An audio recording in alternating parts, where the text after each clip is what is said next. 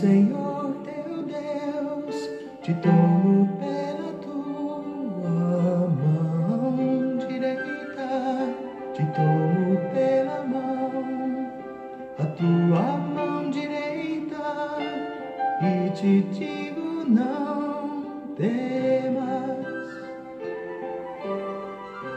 Não temas, eu sou contigo.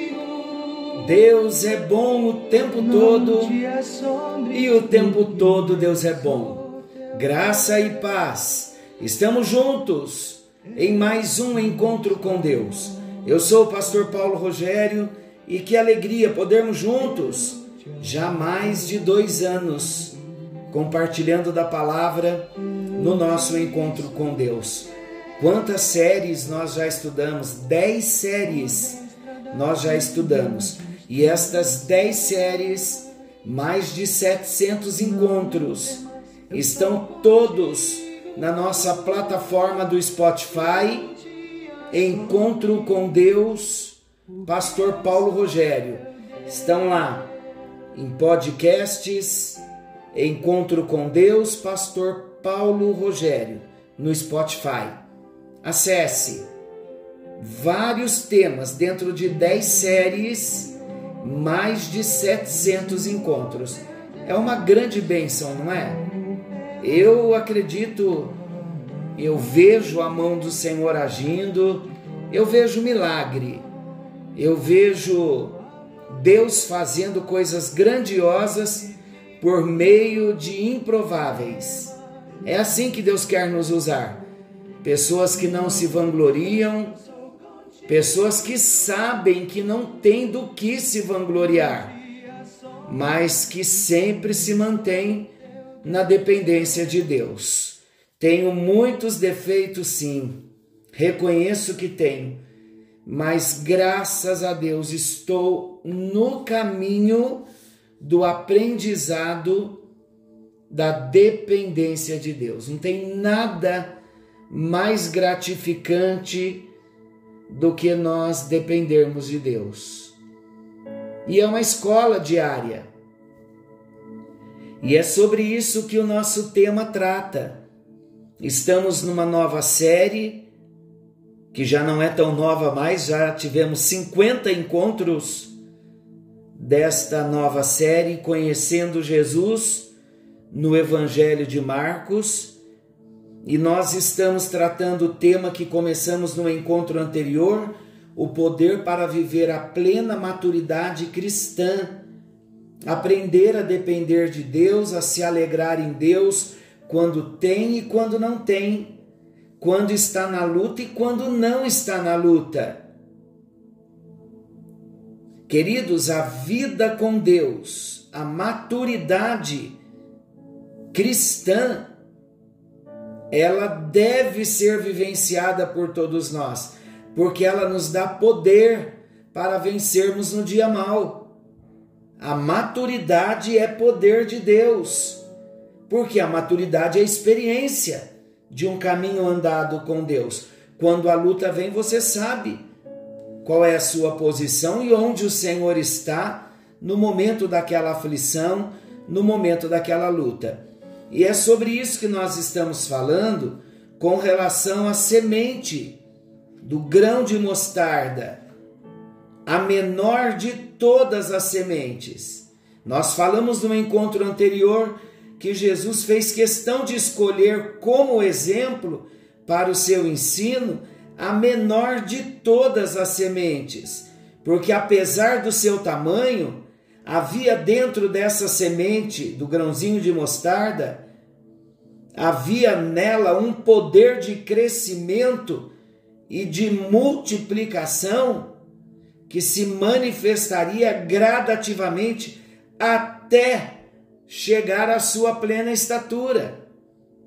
Do mesmo modo, a palavra de Deus, quando cai no nosso coração, a palavra está lá, semente embutida no nosso coração, gerando poder de crescimento e multiplicação suficiente para todos os estágios da nossa vida cristã. Glória a Deus por isso. Então é a menor de todas as sementes com poder de crescimento e multiplicação.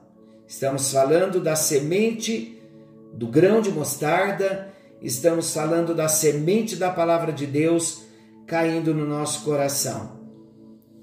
O assunto que trataremos hoje, a maior de todas as hortaliças. Como pode a menor de todas as sementes produzir uma árvore tão grande assim? A resposta é: nós já dissemos, dentro da semente estava determinado o que ela haveria de ser uma grande árvore. Jesus está ilustrando o que Deus planejou para cada um de nós como seus filhos.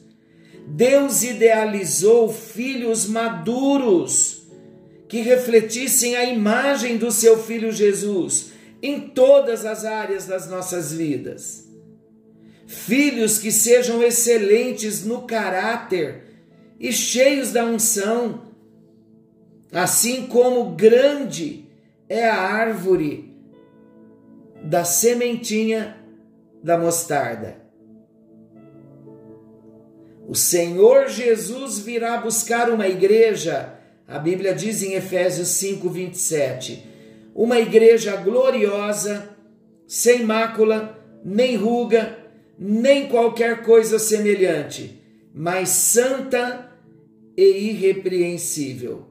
Quando Jesus mostra a figura da grande árvore, ele está querendo imprimir no coração de cada cristão a ideia de grandeza, a ideia de crescimento, a ideia de expansão e de multiplicação que cada filho de Deus, que cada cristão começa a experimentar ao receber a genuína semente de vida no coração. Glória a Deus por isso. A maior de todas as hortaliças, com uma semente tão pequena, com um grão tão pequeno. E o terceiro aspecto a ser considerado, lembrando, a menor de todas as sementes, a maior de todas as hortaliças e, em terceiro lugar, um lugar de refúgio. Ouça o que o texto diz: Vieram as aves do céu para aninhar-se em sua sombra. Em outra ocasião, as aves do céu representavam os demônios que vinham para roubar a semeadura. Lembra na parábola do semeador? Agora, a figura está associada ao cumprimento satisfatório do que seria a missão da árvore, dar o seu devido fruto enquanto oferece alento ao cansado e alimento ao faminto. Novamente, alento ao cansado e alimento ao faminto. Assim então, cada árvore frondosa seria para as aves do céu um lugar de repouso e de provisão. Queridos, nesse tempo eu creio que Deus tem alimentado a visão do crescimento, não para benefício exclusivo do crente, do cristão.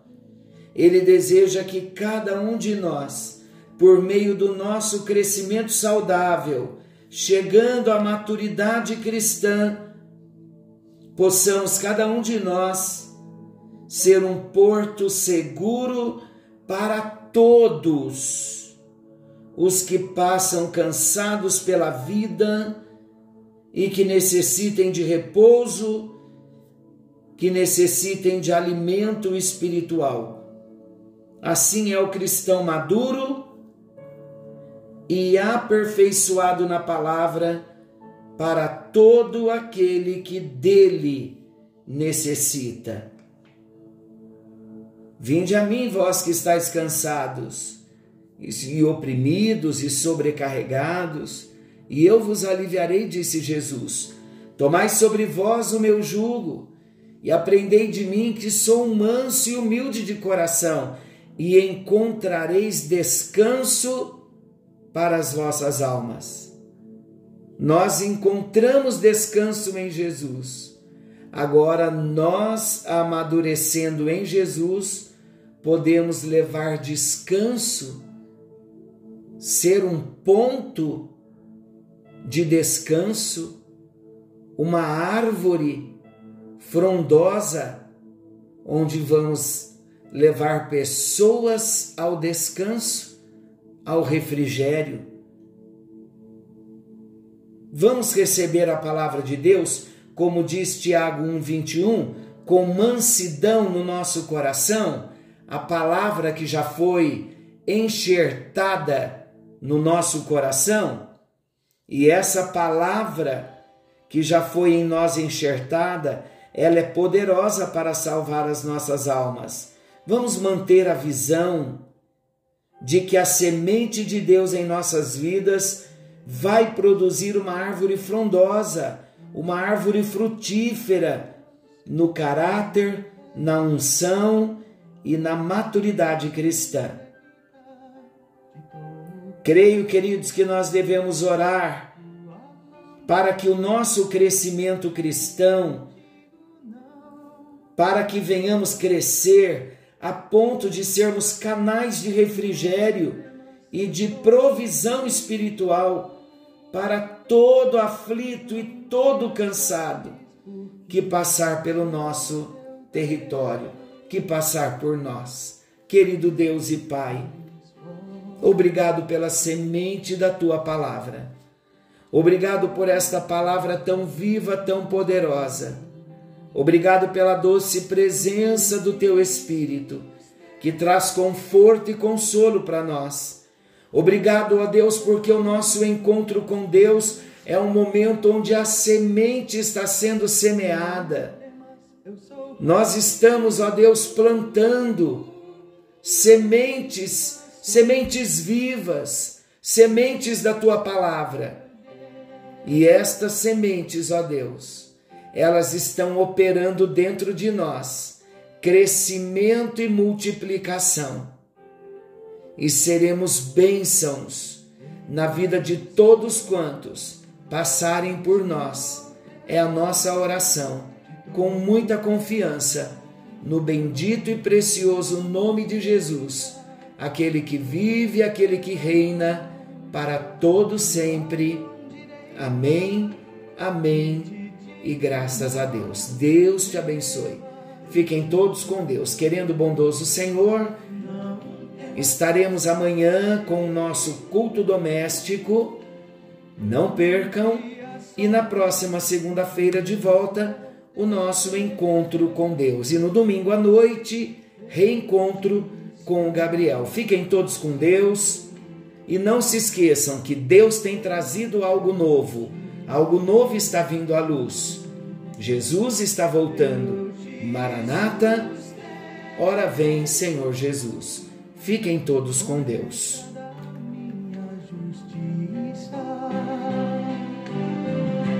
Não temas, eu sou contigo.